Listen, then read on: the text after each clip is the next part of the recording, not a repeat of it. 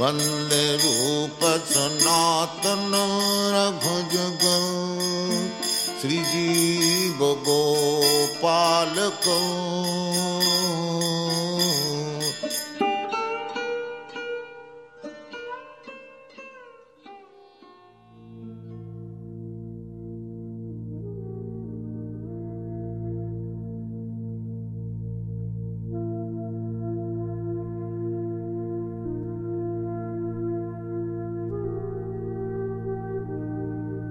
Пятая. Война. Пожар в Матхе вспыхнул почти сразу. Один из старших преданных заявил, что духовным преемником Бхактисиданта Сарасвати должен стать один единственный Ачарья, который будет давать посвящение и разрешать все споры. Но Бхактисиданта Сарасвати никогда не говорил ничего подобного – он не просил ставить во главе своей организации какого-то одного ачарью. Напротив, он наказал членам Гаудия Матха сформировать руководящий орган из 12 человек и управлять Матхом сообща.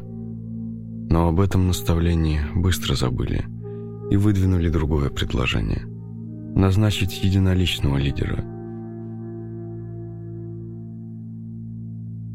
Вместо 12 человек руководство должен был взять на себя один. Таким человеком, Ачарий, с общего согласия духовных братьев, был избран Ананта Васудева.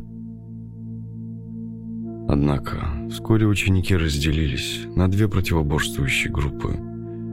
Ананта Васудева был одним из лучших проповедников Бхактисиданта Сарасвати, хотя когда его гуру присутствовал на земле, никогда не просил его о посвящении в саньясу.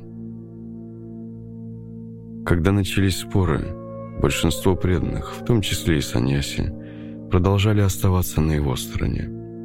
Другой ученик, Кунджа Вихари, который при Шиле Бхактисиданте был главным управляющим делами Матха, теперь претендовал на великолепный храм в Калькутте, а также на всю остальную собственность Гаудия Матха в Индии. В своем завещании Шила Бхактисиданта выразил желание, чтобы ученики избрали руководящий совет, который управлял бы всей собственностью и денежными средствами Гаудия Матха.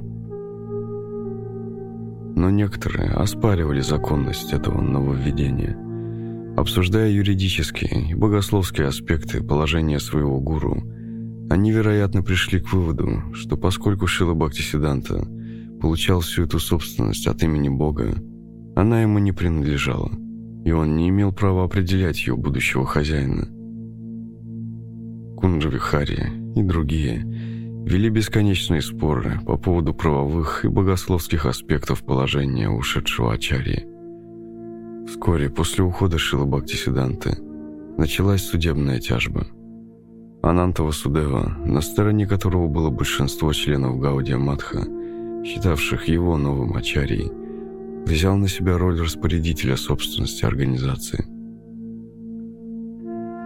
На стороне Кунджа Вихари было лишь несколько человек, но, несмотря на это, он бросил вызов большинству и подал в суд.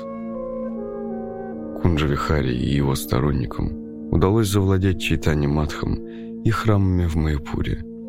Партии Васудевы отошла вся остальная недвижимость. Ссоры переросли в кулачные бои, и проповедь Гаудия Матха приостановилась.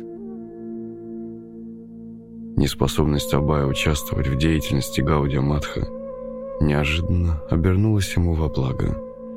Он всегда был скорее прихожанином, нежели членом Матха, и, по крайней мере на первый взгляд, больше предпринимателем грехасхой, нежели миссионером. Поэтому все эти раздоры обошли его стороной. Он, правда, был связан с матхами в Бомбее и Аллахабаде, но не занимал там руководящих постов. И поэтому ему не нужно было на что-то притязать или участвовать в судах. Да и не хотелось ему вставать ни на одну из сторон в борьбе за власть. Как и многих других учеников, его удручало, что наказом их духовного учителя о сотрудничестве пренебрегли, а его миссия – стала предметом судебного разбирательства. Абай знал, что Шила Бхактисиданта всегда призывал старших учеников к сотрудничеству, поэтому не мог одобрить действий ни одной из враждующих сторон. Он не хотел участвовать в этой войне, но он хотел проповедовать. Хотя цель стать прекрасным англоговорящим проповедником оставалась пока больше предметом его размышлений, нежели активных действий. Гаудия Матх по логике мог бы стать хорошим средством для его проповеди. Абай уже печатал свои статьи в изданиях Гаудия Матха и сотрудничал с духовными братьями в Аллахабаде и Бомбее. Разумеется, служение духовному учителю означает служение в его миссионерской организации, но Гаудия Матх, некогда славившийся чистой и смелой проповедью послания Господа Чайтаньи, теперь был известен в основном своими распрями. Развал Гаудия Матха ударил и по Абаю. Как мог он в таких условиях выполнить наказ духовного учителя – проповедовать? Раньше главным препятствием для его проповеди были семейные обязанности. Но сейчас положение значительно усложнилось. Теперь ничего другого не оставалось, как сидеть и ждать исхода этих сражений. Что же уготовил ему Кришна?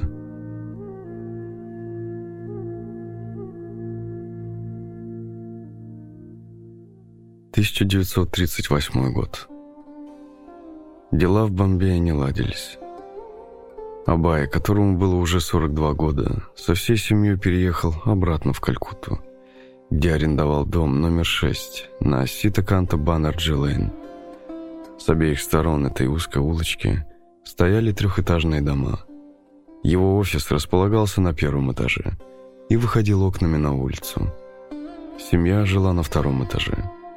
Абай снял примыкающее здание, дом номер 7, и на первом его этаже устроил небольшую химическую лабораторию, где стал производить дистиллированную воду болеутоляющую мазь Д, вималтоник, уколы от нарывов Альпа и другие лекарства.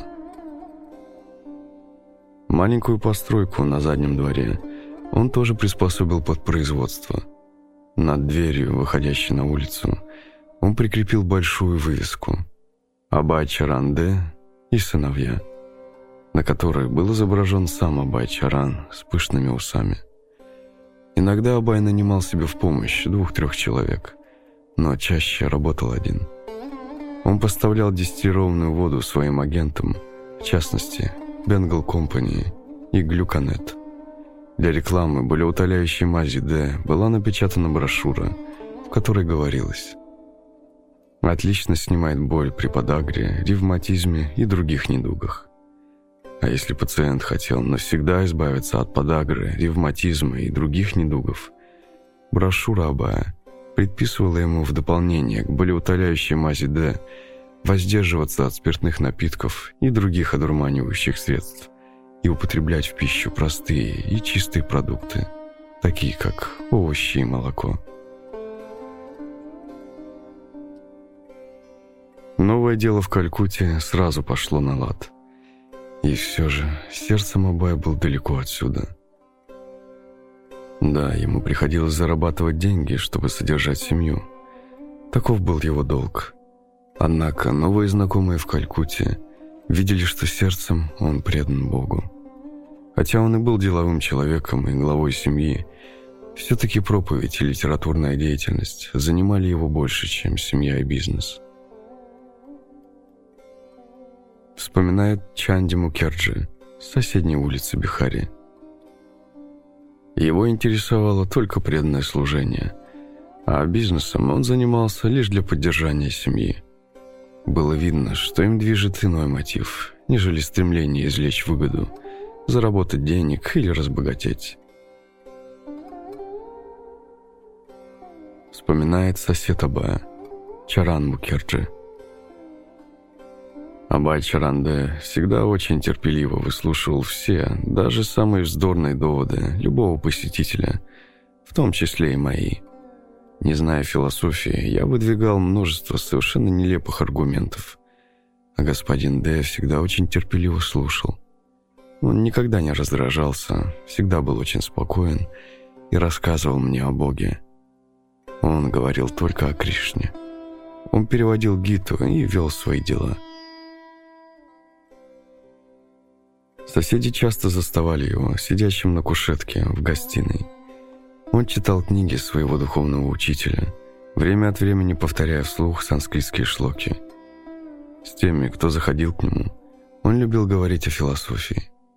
Члены его семьи, как правило, находились в верхних комнатах, а он сидел внизу, в гостиной, одетый в тхоти и курту, а иногда в тхоти и жилетку. Иногда он писал, а дети его в это время играли на улице с детьми семьи Гангули, жившими в том же доме, в квартире, выходившей во двор. С соседями жили очень дружно, как одна семья, и Абай часто общался с ними. Говорили они, как правило, о вайшнавской философии и лишь изредка о бизнесе. По мнению господина Гангули, речь Абая была ученой и всегда в высшей степени философской. Он был поглощен философией сознания Кришны и даже в коротких беседах ссылался на Кришну и говорил о том, что Бхагавадгита называет Кришну основой материального и духовного миров.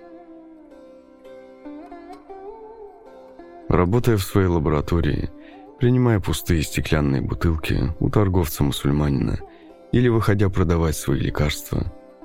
Он всегда говорил и думал о Боге. В те дни в Калькутте нередко можно было встретить человека, проявляющего интерес к Богу. Абай заметил, что даже Абдулла, мусульманин, продававший стеклянную тару, очень религиозен. Однажды Абай спросил Абдуллу, который когда-то был очень бедным, но благодаря своему делу разбогател – Теперь у тебя есть деньги. На что же ты собираешься их потратить?» Торговец бутылками ответил. «Дорогой господин, я мечтаю построить мечеть».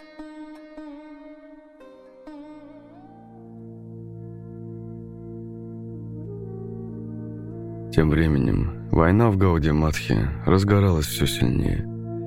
Обе партии были движимы нечистыми мотивами – и обе отклонились от наставлений духовного учителя. Сама их попытка добиться права собственности через суд означала, что духовные братья не повиновались желанию духовного учителя, которое он столь ясно выразил в завещании.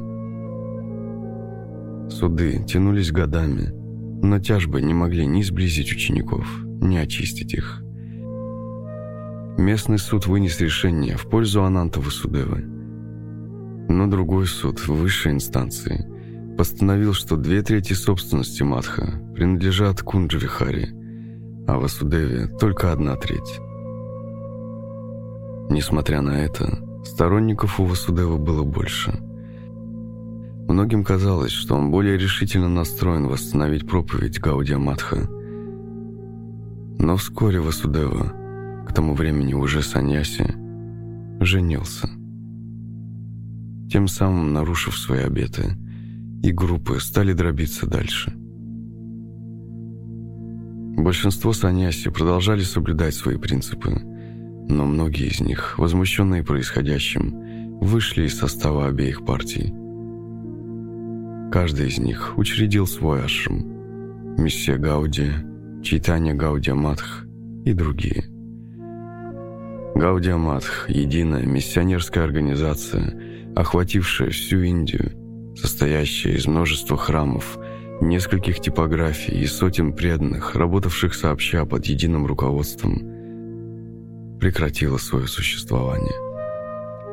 Ученики продолжали следовать наставлениям Господа Чайтани, полученным от Шилы Бхактисиданты, но, разделившись, утратили былую силу. Иллюзия престижа и обладания собственностью – вытеснила наказ духовного учителя. И дело Шила Бхакти Сиданты Сарасвати, всемирное движение, проповедующее учение Господа Чайтани, было развалено.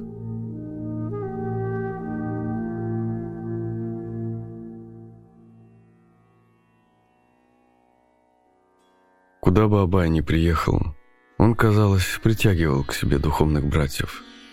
Несколько последователей Шидара Махараджи, того самого Шидары, с которым Абай сотрудничал в Бомбее и к которому всегда относился как к хорошему преданному и ученому, встретили Абая около его дома на Баннерджи-Лейн, а затем рассказали об этой встрече Шидаре Махараджи, который в то время жил сам по себе. Шидара Махараджи не участвовал в распрях Гаудия Матха, но, будучи саньяси, по-прежнему проповедовал и занимался изданием вайшнавской литературы. Он хотел открыть ашрам в Калькутте, и для этой цели за 20 рупий в месяц арендовал у Абая четыре комнаты на втором этаже дома номер 7 над химической лабораторией. Теперь, когда бы Шидара Махараджа не приезжал в Калькутту, он останавливался там, в своей отдельной комнатке. Иногда он жил там подолгу, и скоро это место превратилось в постоянный ашрам, где останавливались брамачари и саньяси. Шидара Махараджа повесил на фасаде дома табличку, на которой было указано, что здесь расположен Матх. Открытие нового ашрама в Калькутте было ответом Шидара Махараджа на раскол в Гауди Матхе. Как и другие саньяси, он проповедовал, не ожидая исхода судебного разбирательства, с его бесконечными апелляциями и встречными исками.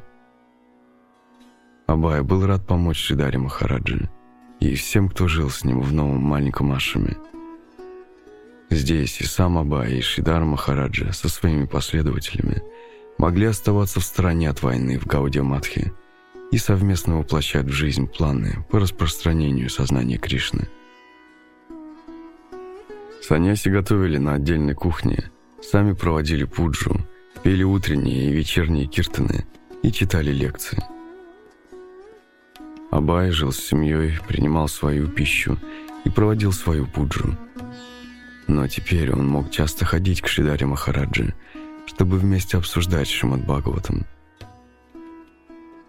С крыши дома Абая был виден шпиль, построенного его духовным учителем здания в Бак-базаре, за которое сейчас ожесточенно бились враждующие группировки – Нередко Абай ходил со Шидарой Махараджей и его помощниками на проповеднические программы, где играл на мриданге.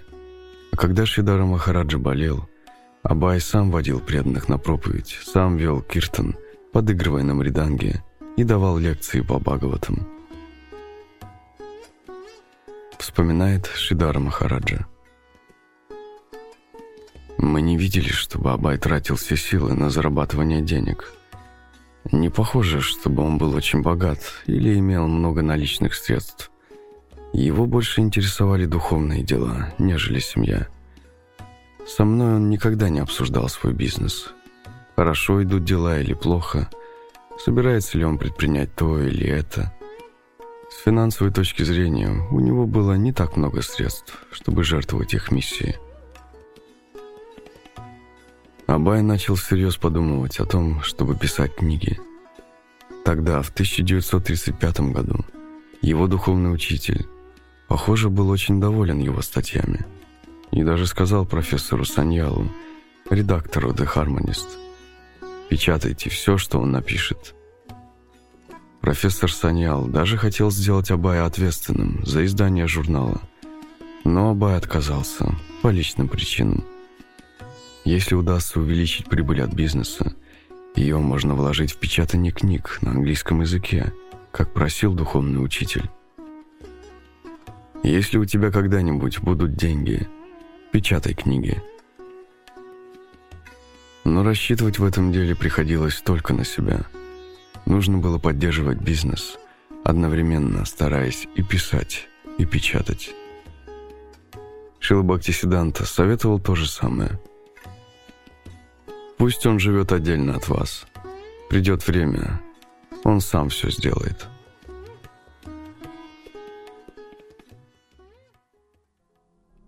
В 1939 году Абай написал введение в Гита-Панишат. Это был всего лишь короткий очерк, однако из него угадывалось желание Абая когда-нибудь перевести на английский Бхагавад-гиту и написать к ней комментарии. Конечно, Гиту уже много раз комментировали на английском, Но авторы комментариев в большинстве своем либо оказывались имперсоналистами, либо просто не сумели передать изначальный дух Бхагавадгиты, дух Арджуны, выслушивающего Гиту непосредственно от Господа Кришны на поле битвы Курукшетра. Но Абай знал, что можно представить Бхагавадгиту в правильном свете, написав к ней комментарий на английском языке, основанный на учении Господа Чайтани и идущий от него ученической преемственности – и Абай приступил к этой работе. Каждую свободную минуту он писал. И хотя в его построении английских фраз строгий грамматист мог бы найти ошибки, смысл написанного всегда оставался ясным. В своем введении Абай вспомнил случай, как однажды, будучи еще школьником, посетил лекцию под названием «Видя ратна» – драгоценный камень образования – это была лекция о том, что Бога нет и быть не может. Ведь если бы Бог существовал, он, несомненно, пришел бы на землю, чтобы положить конец всякой религиозной вражде. Но поскольку он не оказал человечеству такой услуги, мы должны раз и навсегда выбросить из головы мысли о его существовании. Молодые ребята, из которых целиком состояла аудитория, не особо вникали в суть сказанного – но многие из них, впечатленные аргументами, вынесли с этой лекции высокомерные идеи безбожия и в дальнейшем уже сами, без посторонней помощи, стали агностиками. Абая не удовлетворяли выводы агностиков, поскольку сам он был воспитан отцом как преданный Шиши Радхи Гавинды. Абай писал – но после той лекции на тему «Виде ратное» я пережил внутренний конфликт, разрываясь между агностицизмом и верой в Бога. Уже потом, слушая духовного учителя, Абай осознал, что Господь, личность Бога, присутствует везде, во всех сферах человеческой жизни. Абай писал, «Но у нас нет глаз, чтобы увидеть Его, даже если Господь придет на землю, враждующие между собой материалисты, по невежеству своему, не прекратят сражаться и никогда не обратят взоры на Господа или его представителя. Таково, по милости Господа, неоспоримое право каждой индивидуальной души. Бхагавадгита – вот истинный драгоценный камень образования в виде ратна – а в ней Господь Кришна говорит всем враждующим на земле «Я здесь, не ссорьтесь». Агностик, рассуждавший о драгоценном камне образования, был ослеплен этим камнем, поэтому и не смог увидеть и оценить личность Бога. И потому-то он и убеждал других тоже стать драгоценными камнями. Следуя духовному учителю, Абай, как и он, проявлял непримиримость ко всем противникам чистого теизма.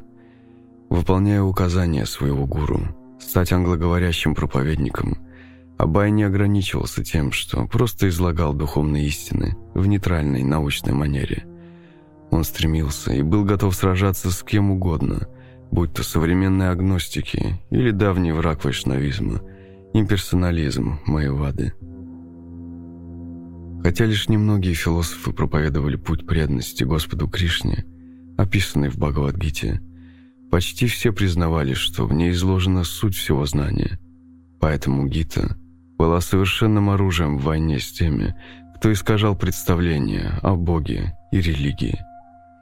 Гита бросала вызов агностикам, поклонникам самозванных богов, антропоморфистам, имперсоналистам – генотеистом, пантеистом и последователем абсолютного манизма.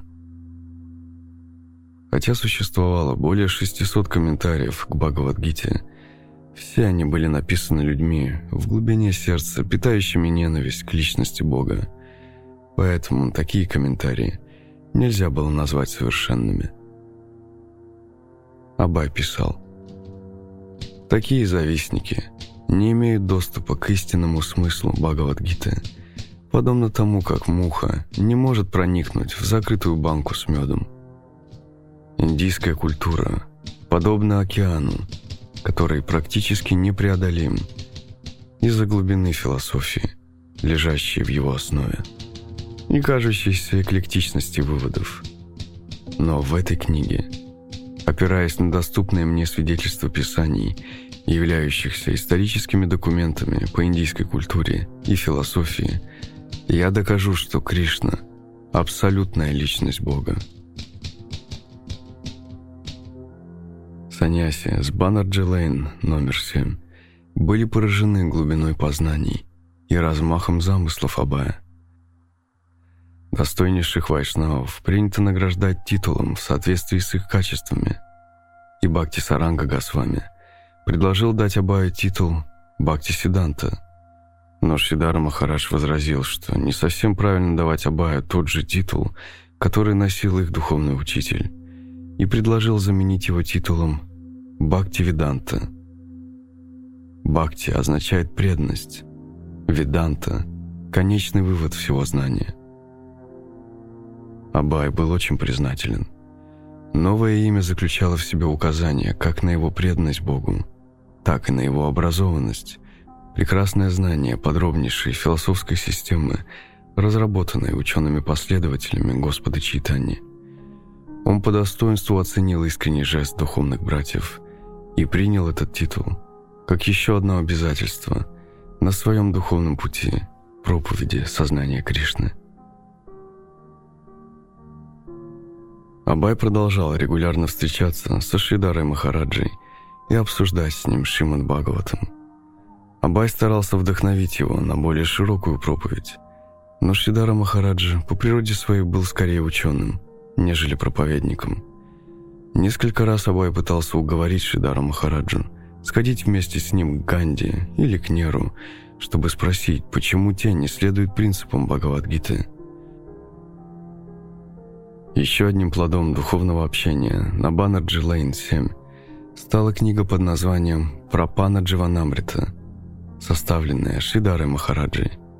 Собрание стихов из различных вайшнавских писаний, включая выдержки из работ Рупы Госвами – было разделено на шесть частей, соответственно, шести стадиям вручения себя Кришне. Расходы на издание этой книги взяли на себя Саньяси Мадха и Абай. Вскоре, благодаря совместным усилиям друзей, книга была напечатана.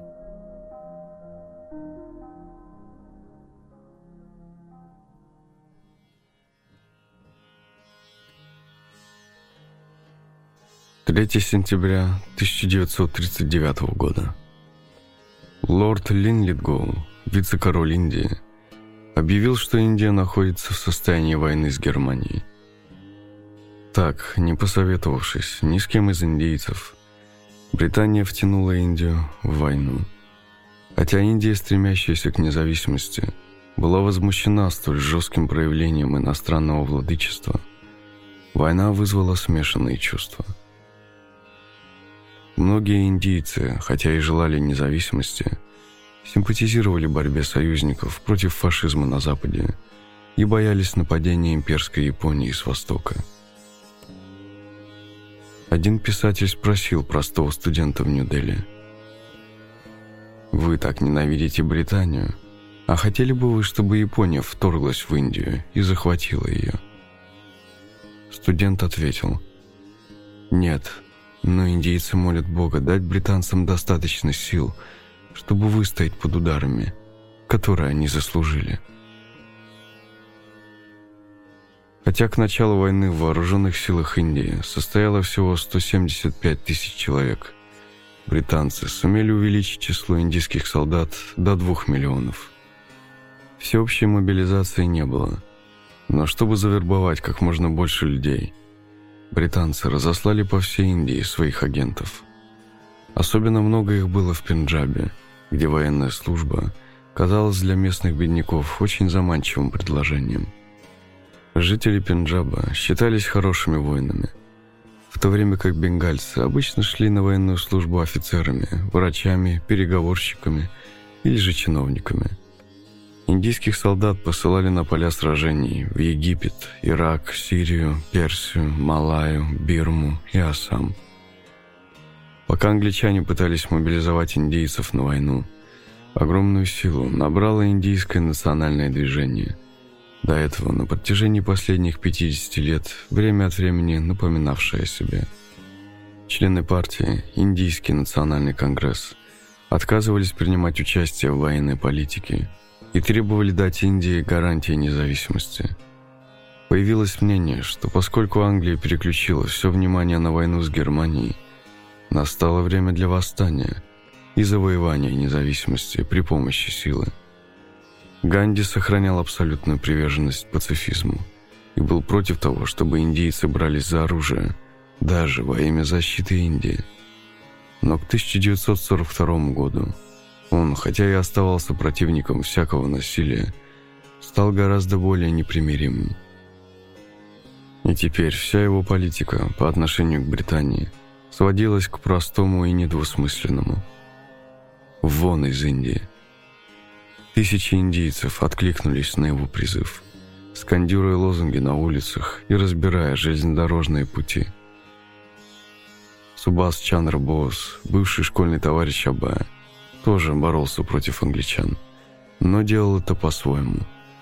В Германии он вступил в переговоры с Гитлером и добился от него обещания, чтобы всех индийских солдат, попавших в плен к немцам, переправляли к нему, Боузу. Боуз хотел сформировать из них собственную национальную армию, чтобы потом вернуться с ней в Индию и изгнать британцев с индийской земли. Также, чтобы подкрепить достигнутые успехи в делах с Германией, он заключил аналогичный договор с Тодзё в Японии. Вскоре тысячи лучших индийских воинов, гуркхов и сикхов, бежали из рядов британской армии, чтобы примкнуть к Боузу и стать воинами-освободителями в Сингапуре. Боуз начал готовить свою армию для захвата Индии с севера – 1943 году британцы обнаружили, что японцы уже заняли Бирму и теперь стоят на поступах к Индии с востока, со стороны Бенгалии. Следуя своей тактике, носившей название «политики отказа», британцы потопили множество индийских судов, перевозивших продукты питания, и уничтожили большие плантации риса, опасаясь, что они попадут в руки противника.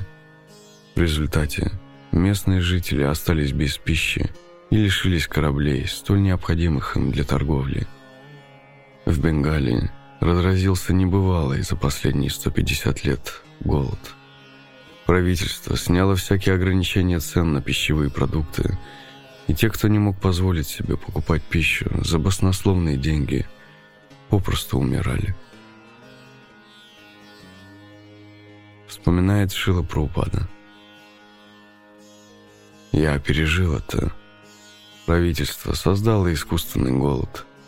Шла война, и политика господина Черчилля состояла в том, чтобы обречь людей на нужду и заставить добровольно идти в солдаты. И он это сделал. Богатые люди скупили рис. Прежде рис продавался по цене 6 рупий за меру, но неожиданно цены поднялись до 50 рупий – я делал покупки в бакалейной лавке, и вдруг бакалейщик сказал, «Нет-нет, я больше не продаю».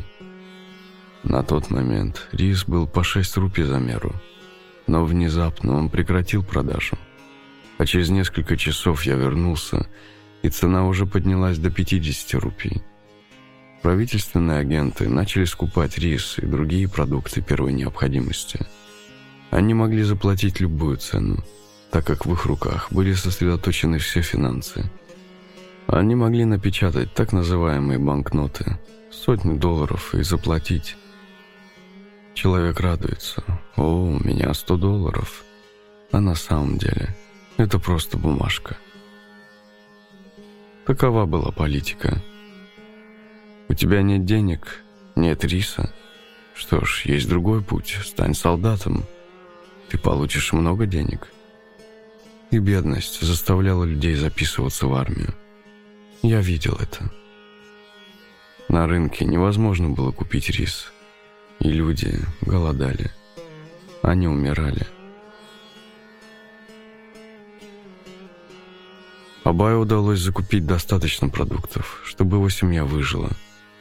Но он видел, как стремительно растет число нищих. Месяц за месяцем он наблюдал, как тротуары и пустыри наполнялись сотнями бедняков, которые готовили пищу на импровизированных печках и спали под открытым небом или под деревьями. Он видел голодных детей, роющихся в мусорных баках в поисках чего-нибудь съестного. Еще немного, и они готовы были подраться с собаками за порцию отбросов. И такие драки тоже стали привычной сценой на улицах Калькутты. И время, и силы британцев уходили только на войну. И спасали они только тех, кто представлял ценность для армии. Всем остальным империя предлагала только одно – умирать от голода. Вспоминает Шила Праупада. Один американец, живший в то время в Индии, заметил. Люди голодают. В нашей стране давно бы уже устроили революцию. Да, но люди в Индии так воспитаны, что, несмотря на искусственный голод, не опускаются до воровства. Люди умирали, но все равно думали, что ж, это послано нам Богом. Таков основной принцип ведической цивилизации –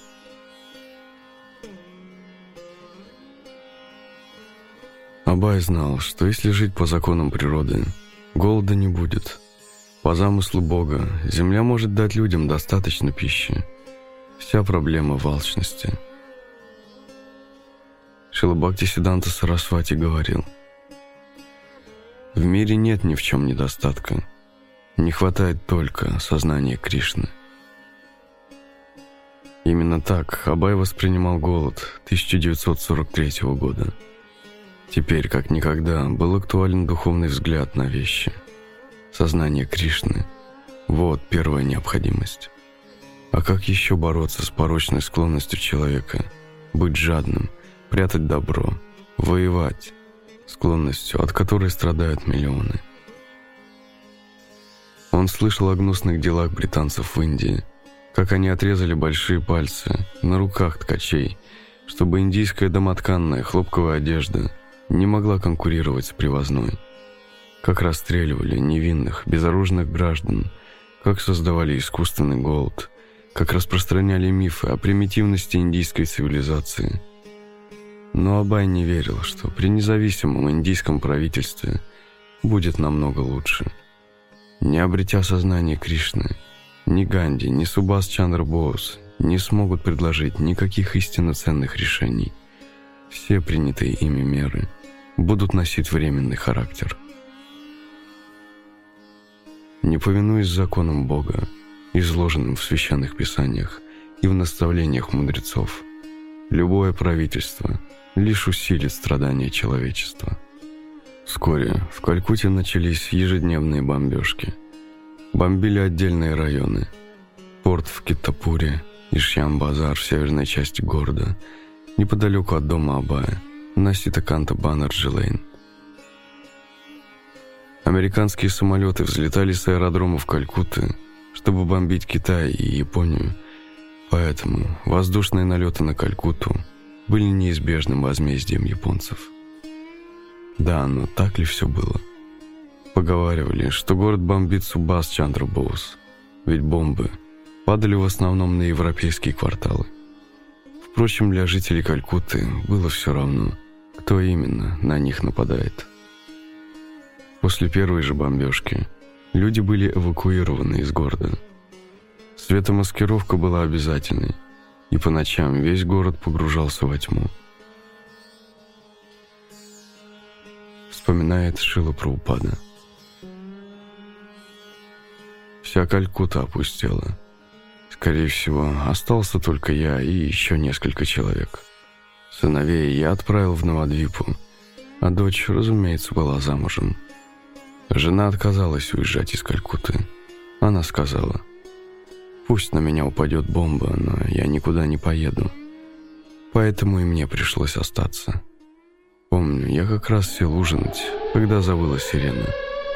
Я был голоден, но так и не смог поесть. Дома в Калькутте были устроены так, что в каждом было бомбоубежище. Я пошел в бомбоубежище, и тут началась бомбежка. Я сидел и думал, что это тоже Кришна, но только в другой форме. Эта форма казалась мне не очень привлекательной.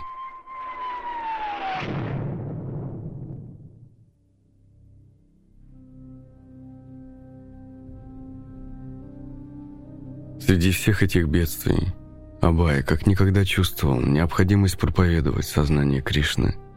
Ему было что сказать измученному войной населению Земли, и он мечтал о более эффективной форме проповеди, каком-нибудь печатном издании, в котором он мог бы представить мировые проблемы в свете священных писаний.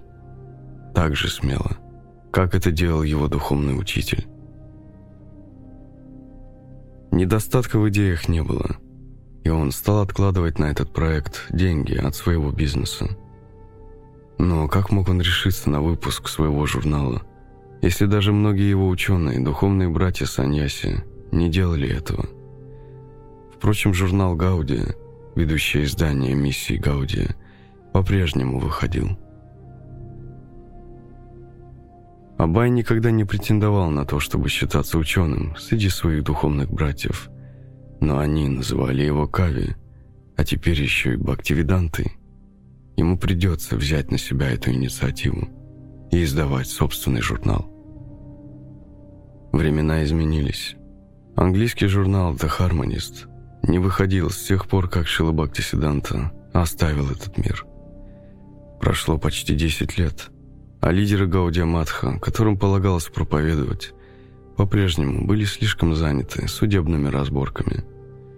Давно уже угас тот неутомимый дух, благодаря которому 10 лет подряд издавалась ежедневная газета «Надя Пракаш». Не было и четырех типографий, печатавших книги на духовные темы под руководством Бхактисиданты Сарасвати, уполномоченного свыше сына Бхактивинода Такура – Кунджа Вихари продал один из его печатных станков. Времена изменились. Гауди Матх боролся за здание. Они, преданные тем временем, убивали друг друга в мировой войне. В своей комнате в доме номер 6 по Ситаканта Баннерджи Лейн Абай размышлял, писал, редактировал и печатал на машинке статьи для журнала. Он придумал эмблему – Вытянутый прямоугольник в верхней части страницы. В левом верхнем углу изображение Господа Чайтаньи, сияющего словно солнце. А справа в нижней части силуэты людей, стремящихся выйти из тьмы на свет. Между Господом Чайтаньей и людьми развернутое, как транспарант название «Back to Godhead» – «Обратно к Богу». В нижнем правом углу он поместил изображение Шилы Бхактисиданты Сарасвати, сосредоточенно работающего над книгой. Над заголовком Абай написал девиз «Бог – свет, невежество – тьма. Там, где есть Бог, нет места невежеству». Под эмблемой была следующая надпись «Основатель и издатель Абай Чаранде» по непосредственному указанию его божественной милости Шишимат Бхактисиданты Сарасвати Госвами Прабхупады. У Абая уже был небольшой издательский опыт, связанный с его бизнесом, поэтому, закончив работу над рукописью, он отнес ее в Сарасвати Пресс, лучшую типографию в Бенгалии. Кроме того, он воспользовался услугами известной в Калькутте фирмы, занимающейся книготорговлей – Текер Спинк и компания, которая обязалась распространить его журнал по книжным магазинам и библиотекам, в том числе и в нескольких странах за рубежом. Но когда Абай пошел закупать бумагу, то столкнулся с правительственными ограничениями.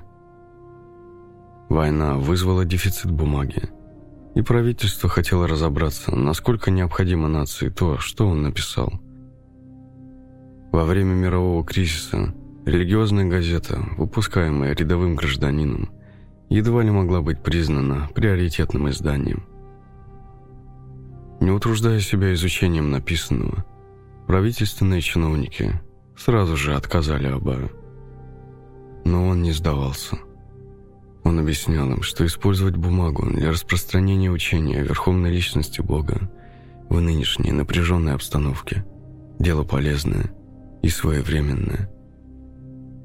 В конце концов, разрешение на выпуск первого номера «Back to Godhead» журнала на 44 страницах было получено. Абачарам приветствовал своих читателей объяснением девиза «Бог – свет, невежество – тьма». Когда человек забывает, что он сын Бога, и отождествляет себя с телом, он впадает в невежество. Уподобляясь тому, кто придает огромное значение устройству автомобиля, не имея ни малейшего понятия о его водителе. Абай писал – в этом и заключается главный недостаток современной цивилизации, которую с полным правом можно назвать цивилизацией невежества и иллюзии. Именно поэтому наше общество военизируется. Людей интересует исключительно телесное удобство и все, что связано с телом, и никому нет дела до духа, приводящего тело в движение, хотя даже ребенку понятно, что без водителя – Механизм автомобиля практически бесполезен. Отсутствие этого знания – опасное и грубое невежество, которое породило опасную цивилизацию, построенную на милитаризме. Этот милитаризм, стыдливо называемый национализмом, есть препятствие для понимания человеческих отношений. Разный цвет одежды – не повод для войны. Поэтому в основе построения человеческих отношений – должно лежать нечто иное, нежели телесное обозначение или цвет одежды. Back to Godhead. Обратно к Богу. Скромная попытка автора, следующего по стопам его божественной милости Шишимат Бхактисиданта Сарасвати Госвами Прабхупады, прославленного основателя и вдохновителя Гаудия Матха, помочь людям восстановить их истинные отношения, в основе которых лежат их отношения с Верховной Личностью Бога. Руководители всех стран остро чувствуют огромную и настоятельную потребность в появлении подобной литературы. Ниже следующие рассуждения призваны помочь в этом деле. Шел 1944 год, и особое внимание Абай уделял теме кризиса, вызванного мировой войной. Мировые лидеры выражали возмущение по поводу страданий и нужды своих народов. За четыре года сражений, стоивших жизни миллионам людей, эта мировая война, вторая за четверть века, нанесла огромный урон Земле. И хотя война близилась к концу, лидеры демонстрировали не столько радость и надежду, сколько усталость и неуверенность. Даже если эта война закончится – не начнется ли сразу за ней следующее? Неужели люди не извлекли урока, не поняли, что нужно жить мирно? Абай процитировал архиепископа Индии. Индия, ведомая Богом, может вернуть мирность из благоразумия. Он цитировал президента Соединенных Штатов, Следовательно, нельзя допустить прекращения программы нравственного перевооружения мира, направленной на снижение опасности военного конфликта. Чтобы такое нравственное перевооружение было действительно эффективно, ему необходимо оказывать поддержку в мировом масштабе. Абай упомянул также предыдущего президента, Герберта Гувера, который утверждал, что мир должен вновь обратиться к нравственным и духовным идеалам и процитировал резолюцию, вынесенную Британской палатой общин, о том, что духовные принципы являются наследием всего человечества, и людям всех наций крайне необходимо признать верховную власть Бога. Он процитировал Уэндала Уилки, который, вернувшись из России, писал о том, что миллионы русских убиты, ранены или пропали без вести, а еще миллионы, находясь на оккупированных территориях, страдают от голода и зимних морозов. Абай писал. Страдания, подобные страданиям русских, испытывают и другие народы. Мы, индейцы, переживаем такую же нужду, нищету и испытываем такое же отвращение к войне. Абай привел слова английского министра иностранных дел Антони Идена, исполненные скорби и негодования по поводу страданий, принесенных войной. Он цитировал архиепископа Кентерберийского. «Повсюду на земле люди жаждут избавиться от проклятия войны и отдохнуть от жестокости и лишений, жить в мире, где больше не стреляют. Но часто люди хотят получить райское царство без царя, Божье царство без Бога. Но это невозможно. Мы должны принять твердое решение вернуться обратно к Богу – мы строим планы мирного сосуществования наций, гражданской безопасности. Это вполне оправданно, и пренебрегать этим было бы ошибкой. Но все наши планы будут разбиваться о скалу человеческого эгоизма, пока мы не вернемся к Богу. Обратно к Богу. Вот главная потребность Англии и любой другой страны. Абай также привел слова сэра Фрэнсиса Янг-Хасбенда – Теперь, когда религия повсеместно подвергается жестоким нападкам, мы смотрим на Индию, саму обитель религии, ожидая знак оттуда. А в конце Абай процитировал сэра Сарвапали Радхакришнана.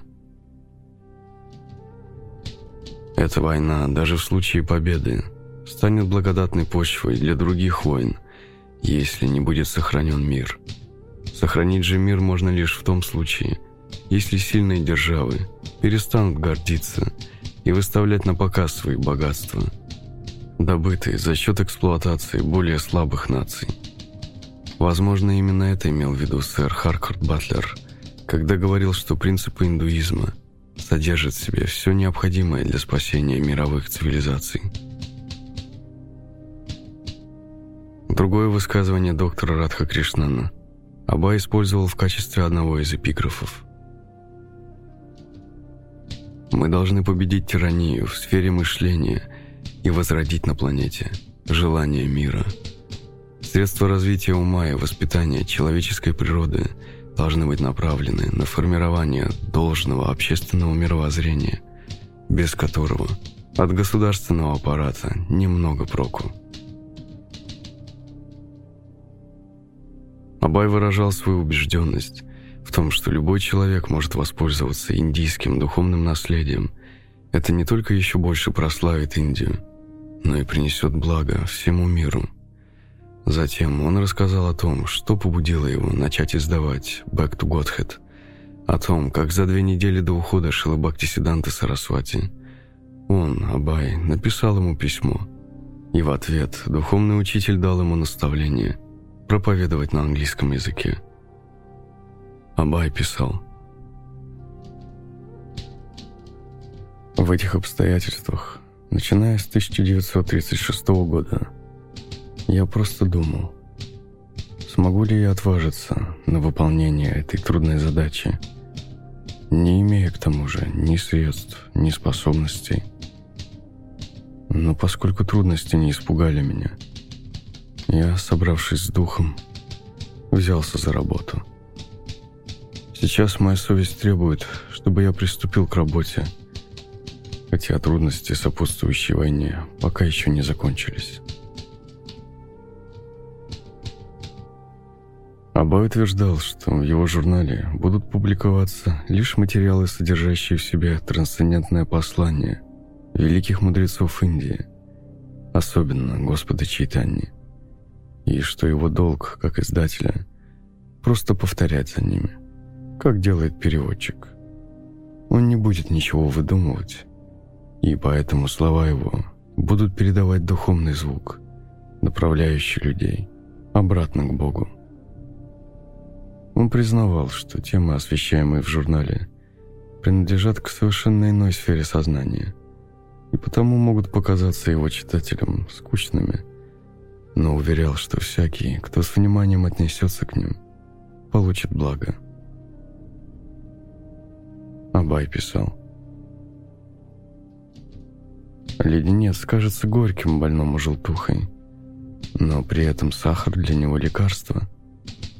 Если пациент продолжает регулярно принимать леденцы в качестве лекарства, его способность воспринимать сладкий вкус постепенно восстанавливается. Мы рекомендуем читателям журнала Back to Godhead тот же метод. Донести до людей неподвластное времени послание вет. Такую цель поставил перед собой Абай. Но делал он это в свете происходящего кризиса. В своем очерке «Бог и его энергии» он, опираясь на веды и логику, описывает трансцендентную природу Бога и индивидуальной души, исполненных вечности, блаженства и знания. Люди забыли о своей связи с Богом, поэтому они никогда не найдут удовлетворения в материальном мире, временном и полном неизбежных страданий. Каждое живое существо, душа, вечная по своей природе. И поэтому каждый пытается уклониться от натиска нескончаемых бед и опасностей. Но таков удел материального тела. Страдания и в конечном итоге распад. Абай писал. Жители Калькутты покидают город и уходят в другие места из страха перед бомбежками японцев. В основе этого лежит все то же стремление к вечности. Но, увы, беглецы не думают о том, что даже уйдя из Калькутты и защитив себя от налетов японских бомбардировщиков, нигде в материальном мире они не смогут обезопасить свои тела от бомбардировки тройственными страданиями материальной природы. То же самое можно сказать о японцах, которые, желая за счет отвоеванных территорий приумножить свое счастье, угрожают жителям Калькутты беспощадными атаками с воздуха. Они не понимают, что это счастье тоже временно и приходящее. И с этим они уже неоднократно сталкивались у себя на родине. С другой стороны, живые существа, которые подвергаются нападению, по природе своей вечны, неуязвимы, невидимы. Поэтому все живые существа, как жертвы нападения, так и нападающие, находятся во власти Майи и, следовательно, во тьме. Абай писал, что своими силами людям не избежать уничтожения. Многие мировые лидеры пытались избавить человечество от войн, но все их попытки были бесплодны, ибо в своих действиях они опирались на материальные представления о жизни. Их действия похожи на попытки рассеять тьму тьмой, тогда как тьму можно прогнать только светом. Абай писал, «Без света любые измышления человеческого ума, который также есть всего лишь творение материальной природы, никогда не вернут живым существам неприходящее счастье. В этой тьме любая попытка создать мир на Земле может принести только временное облегчение от страданий. Мы наблюдаем это во всем, что создано внешней энергией. Во тьме не насилие столь же бесполезно, сколь и насилие, тогда как в мире света нет нужды ни в насилии, ни в ненасилии. Абай говорил не только о войне. В статье «Вайшнавизм как вершина теософии» он критиковал недостатки модных в то время теософских идей – которые распространялись в Индии последователями мадам Блаватской. В статье «Совместное пение имен Бога» он говорил о предсказании из священных книг, согласно которому движение Санкиртаны Господа Чайтаньи распространится по всей планете, и имя Бога будет звучать в каждом городе и деревне. Абай писал –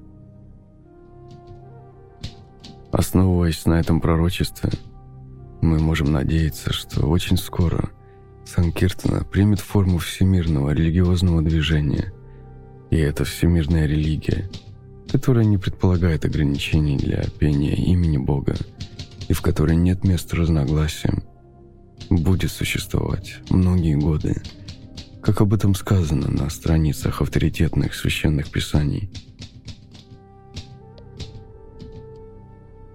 Но центральной темой журнала «Back to Godhead» был приказ Бхактисиданты Сарасвати и обложка, на которой был изображен погруженный в размышления Шила Бхактисиданта и посвящение, и рассказ о цели издания, и сам подход к обсуждаемым темам, и анализ теософии, и предсказания о распространении Санкиртана.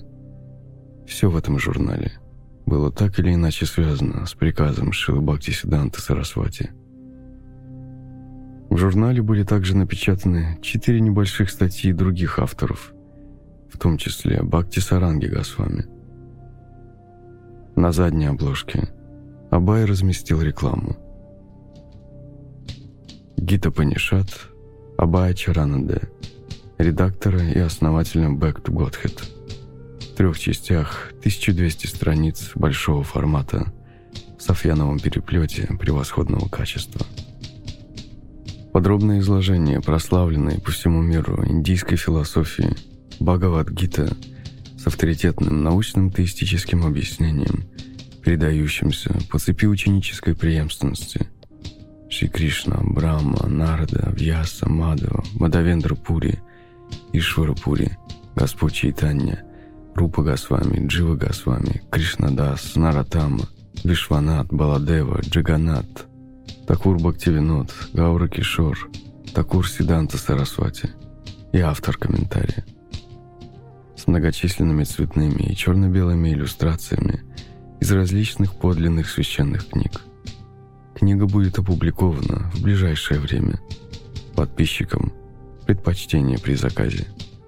Цена 11 индийских рупий или 1 фунт 10 шиллингов.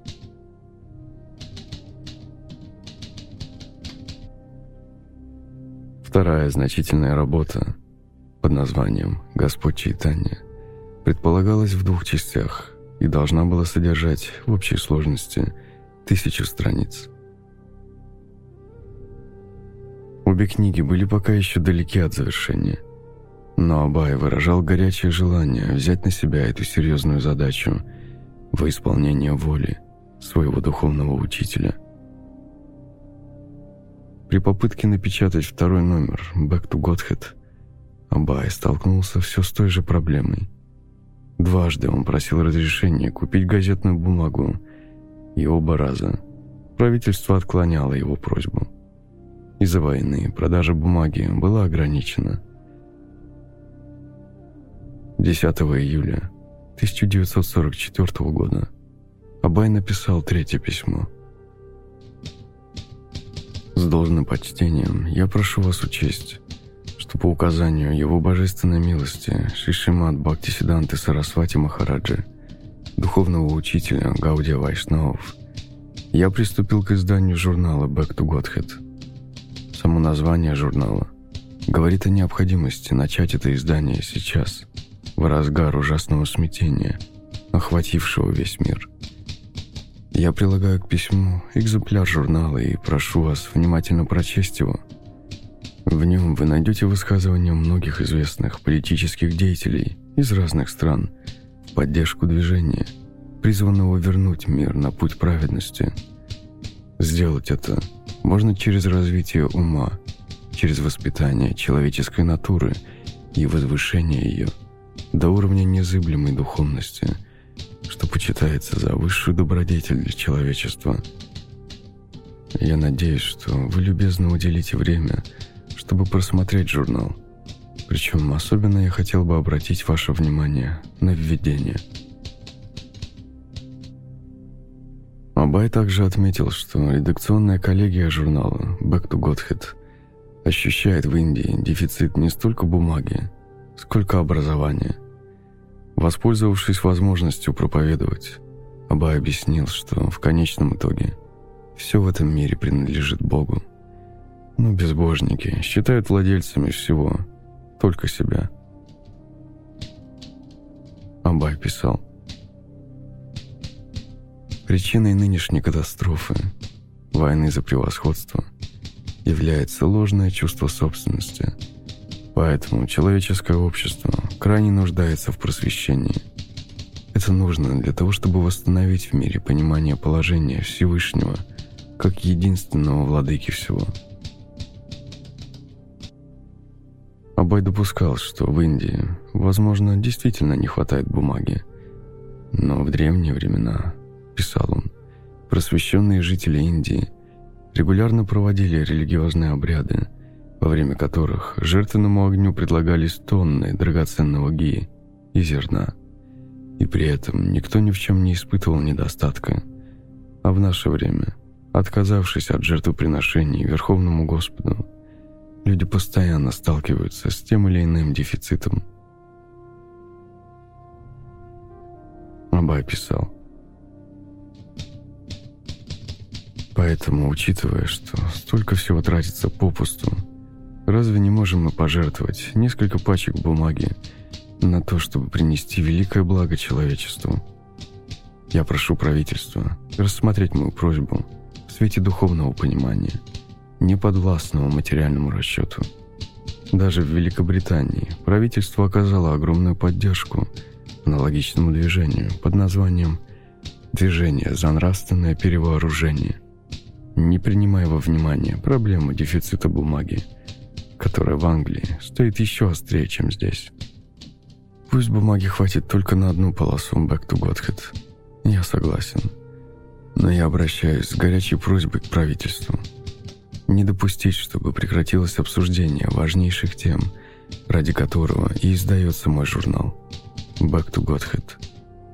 Поэтому я смиренно прошу вас серьезно рассмотреть этот вопрос и позволить мне начать во имя человечества и Бога хотя бы с одной страницы в неделю или в месяц, как вы сочтете нужным.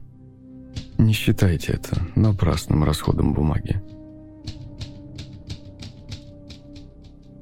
Письмо подействовало. Второй номер своего журнала. Абай несколько саркастически озаглавил. «Спасибо правительству Индии». Он сообщал читателям, многие из которых были огорчены тем, что правительство сократило тираж, что журнал будет выходить ежемесячно. Абай опубликовал свое письмо правительственному чиновнику, который заведовал выдачей бумаги, а также ответ, дающий ему разрешение. На этот раз статьи были короче. Демонстрируя талант газетного обозревателя с философским критицизмом, живостью и оттенком иронии, Абай комментировал мировые проблемы и высказывания мировых лидеров. Выпуск включал в себя следующие материалы. Переговоры Ганди и Джинны – Гуманный мир господина Черчилля, сердечное пожелание господина Бернарда Шоу и очерк «Спонтанная любовь к Богу». В статье «Переговоры Ганди и Джины» Абай писал «Мы огорчены известиями о недавних, неудавшихся переговорах Ганди и Джины об объединении индийского народа. Абай был не слишком оптимистично настроен в отношении таких эпизодических переговоров между главами общин. Даже если они придут к какому-то соглашению, оно будет нарушено и в итоге выльется в очередную проблему. Они пытаются объединить индусов и мусульман, но в Европе по обеим сторонам баррикад стоят христиане, а в Азии большей частью буддисты, но это не мешает им воевать. Абай писал. Итак, Битвы будут продолжаться.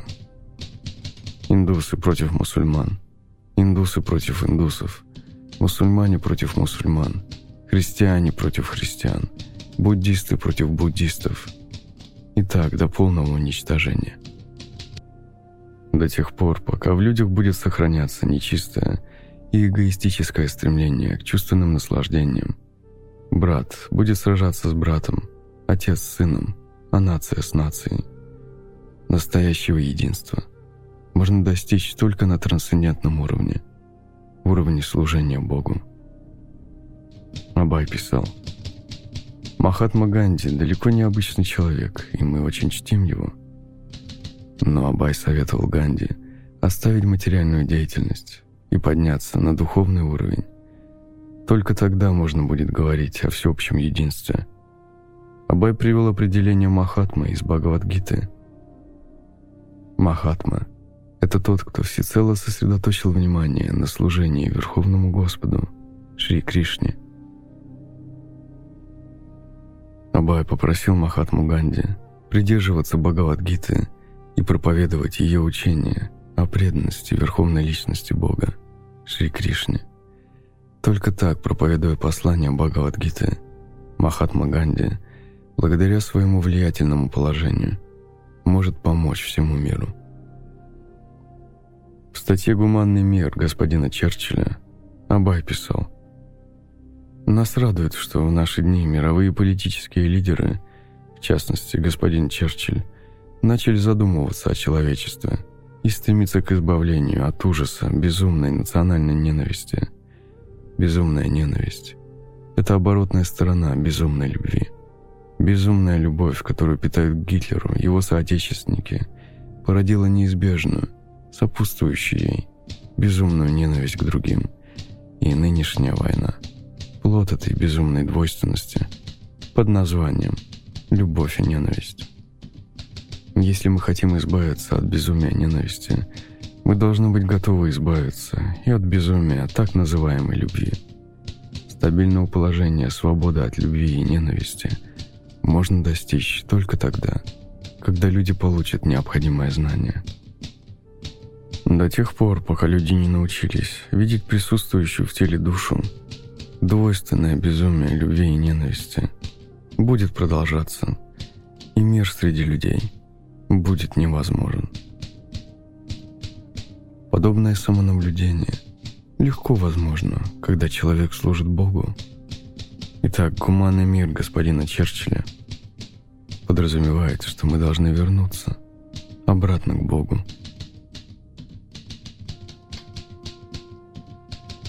В статье «Сердечное пожелание» господина Бернарда Шоу Абай писал Господин Бернард Шоу поздравил Махатму Ганди – по случаю его 76-летия. Я могу лишь пожелать, чтобы вместо 76-летия господин Ганди отмечал сегодня свое 35-летие. Мы сердечно присоединяемся к господину Шоу в его желании вычесть 41 год из возраста Махатмы Ганди. Но смерть не будет считаться с нашими сердечными пожеланиями. Ни господину Шоу, ни Махатме Ганди, никому другому не под силу решить проблему смерти. Правители разных стран открыли множество заводов по производству оружия, способного искусно убивать. Но нигде нет завода, выпускающего оружие, способное защитить человека от жестоких лап смерти. Хотя умирать никто не хочет. Люди озабочены тем, где достать хлеб – Хотя на самом деле эту проблему решит природа. Человек должен попытаться решить проблему смерти.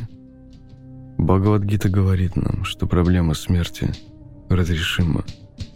Хотя смерть в материальном мире царит повсюду, Кришна говорит, что тот, кто достигает его обители, никогда не родится вновь. Существует неразрушимый духовный мир, и тот, кто попадает туда, никогда больше не возвращается в обитель смерти. Почему же вожди нации так держатся за эту планету, где они родились и где смерть неизбежна? Абай завершает. Мы желаем, чтобы в своем почтенном возрасте и господин Шоу, и Махатма Ганди, объединив усилия, стали учить людей тому, как вернуться домой, обратно к Богу. Издав два номера, Абай пока остановился. Но писать он продолжал регулярно, работая над Гитапанишат, сочиняя новые статьи и составляя философские комментарии к священным текстам. Причем писал он даже в книжке для аптечных рецептов –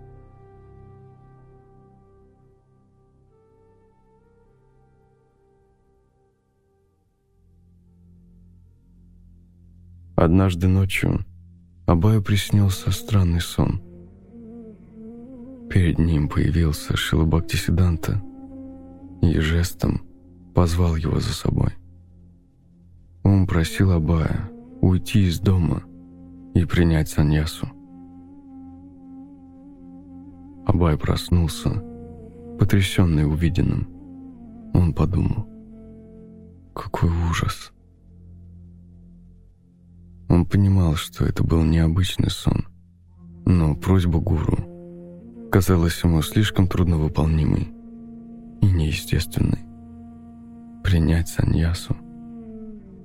По крайней мере сейчас он не мог этого сделать. Сейчас он должен наладить бизнес и на вырученные деньги печатать книги. Абай продолжал выполнять свои обязанности, но потрясение от этого сна долго не покидало его.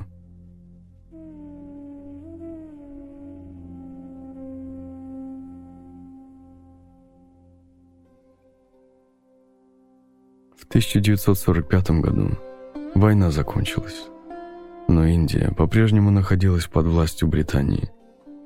Абаю представилась хорошая возможность сделать свой бизнес еще более успешным. В тысячи километров от Калькутты, в Лакнау, он арендовал здание и открыл там собственное предприятие. Абай Чаранде и сыновья. Хотя дело потребовало крупного начального капитала в 40 тысяч рупий, предприятие Абая выходило на более высокий уровень чем прежде. Кроме того, по закону Абай обязан был нанять трех правительственных инспекторов, чтобы доказать, что он использует химикаты по назначению и не участвует в операциях на черном рынке. Но даже несмотря на высокие расходы, ему удалось наладить хороший сбыт. Его продукция пользовалась большим спросом. Он закрыл все свои лавки в Калькутте и сосредоточился на бизнесе в Лакнау. Здание, которое занял Абай, было известно в народе как «дом с привидениями». Его это нисколько не пугало. Однако, когда предприятие заработало, к нему стали подбегать испуганные работники. «Бабу, бабу, там привидение!»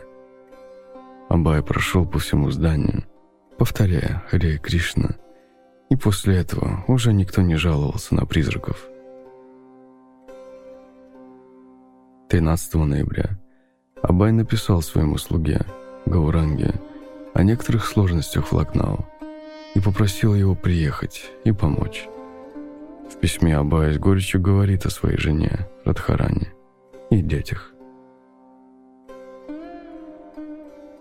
Гауранга Прабу, пожалуйста, прими мои поклоны. Я получил твое письмо от 7 ноября. У меня не было времени ответить сразу – я живу здесь один, с несколькими слугами. Если я уеду, мне придется закрыть все. Один раз я уже уехал и свернул бизнес, потеряв на этом 10 тысяч рупий. При этом моя репутация тоже пострадала, а враги упрочили свои позиции. Вот почему мне приходится бороться, фактически рискуя жизнью. Я совершенно один посреди множества проблем. Но это не зря. Вот почему я несколько раз писал тебе, чтобы ты приезжал. Как только ты получишь это письмо, покажи его Дубре. Возьми у него хотя бы 10 рупий и приезжай. Когда ты приедешь, я отправлю деньги твоим родным. Какой смысл держать тебя там, оправдывая это тем, что кроме тебя некому готовить и прислуживать им? Я уже столько служил им, нанимая слуг, служанок и поваров. Но они по-прежнему не проявляют ни малейшей склонности к преданному служению. Поэтому все эти дела меня больше не интересуют. Приезжай сюда, и я поеду в Калькутту. Только в том случае, если я увижу, что мои домочадцы заинтересованы в преданном служении, я буду продолжать поддерживать их.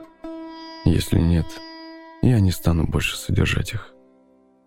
Привези мне плед. Твой Абай.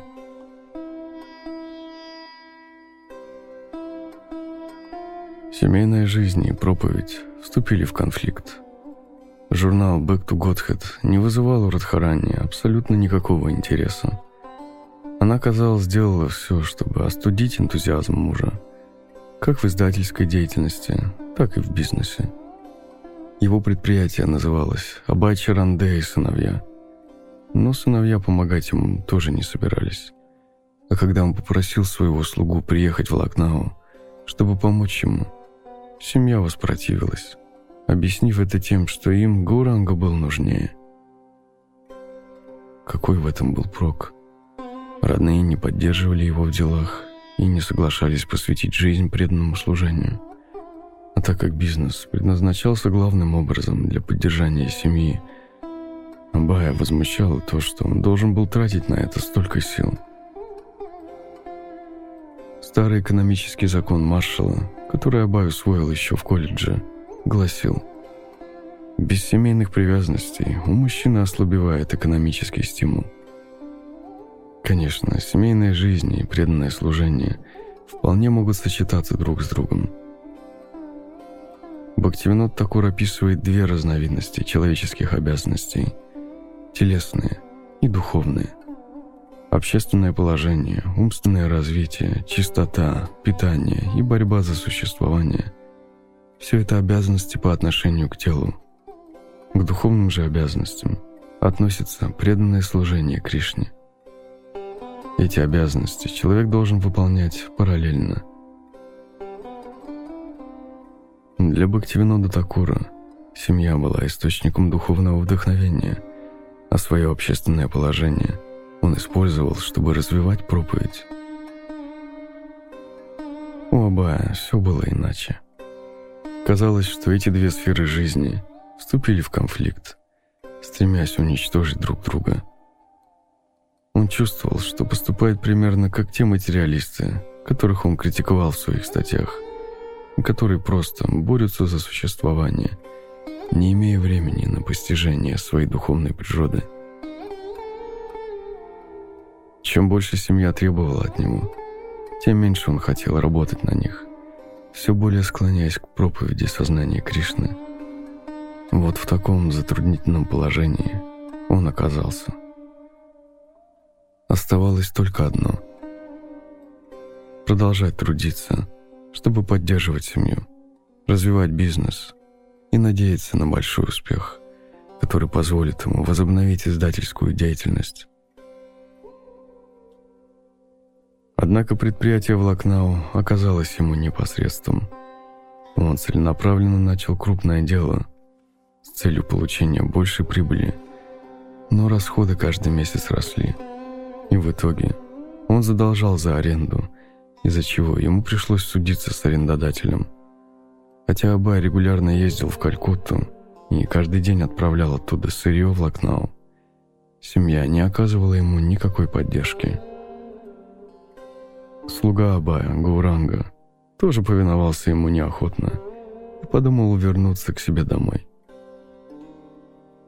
23 ноября Абай снова написал ему. «Предлагаю свои смиренные поклоны стопам Вайшнава. Гауранга Прабу, я получил твою открытку 18.11.45 и все понял. Нет необходимости приезжать сюда на месяц потратив деньги только за тем, чтобы вернуться. Возьми у Дубры 25 рупий и поезжай домой. Когда приедешь, напиши мне письмо, и я пошлю тебе остальные деньги, одним или двумя денежными переводами. Тогда из дома сообщи мне, когда сможешь приехать сюда. Я начал здесь свои дела с довольно большим размахом. Ты сам это видел. Если не будет прибыли, кто будет оплачивать судебные тяжбы? Все приходится делать самому. Брат и сыновья просто сидят у меня на шее. Просто едят и спят. Отправляйся домой, как только получишь деньги, и постарайся вернуться как можно скорее. Твой Шри Абай Чаранде –